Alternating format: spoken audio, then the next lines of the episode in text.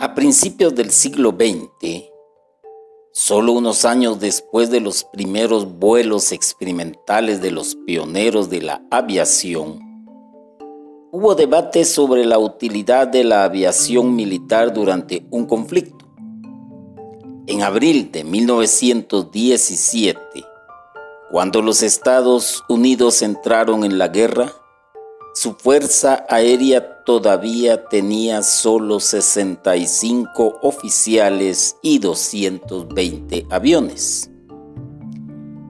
Era esencialmente equipo viejo o entrenamiento.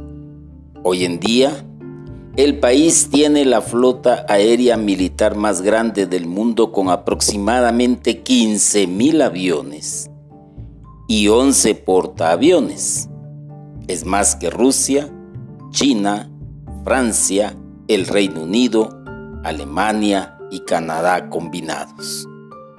Al comienzo de la Primera Guerra Mundial, la Fuerza Aérea de Estados Unidos tiene solo 18 pilotos y una docena de aviones.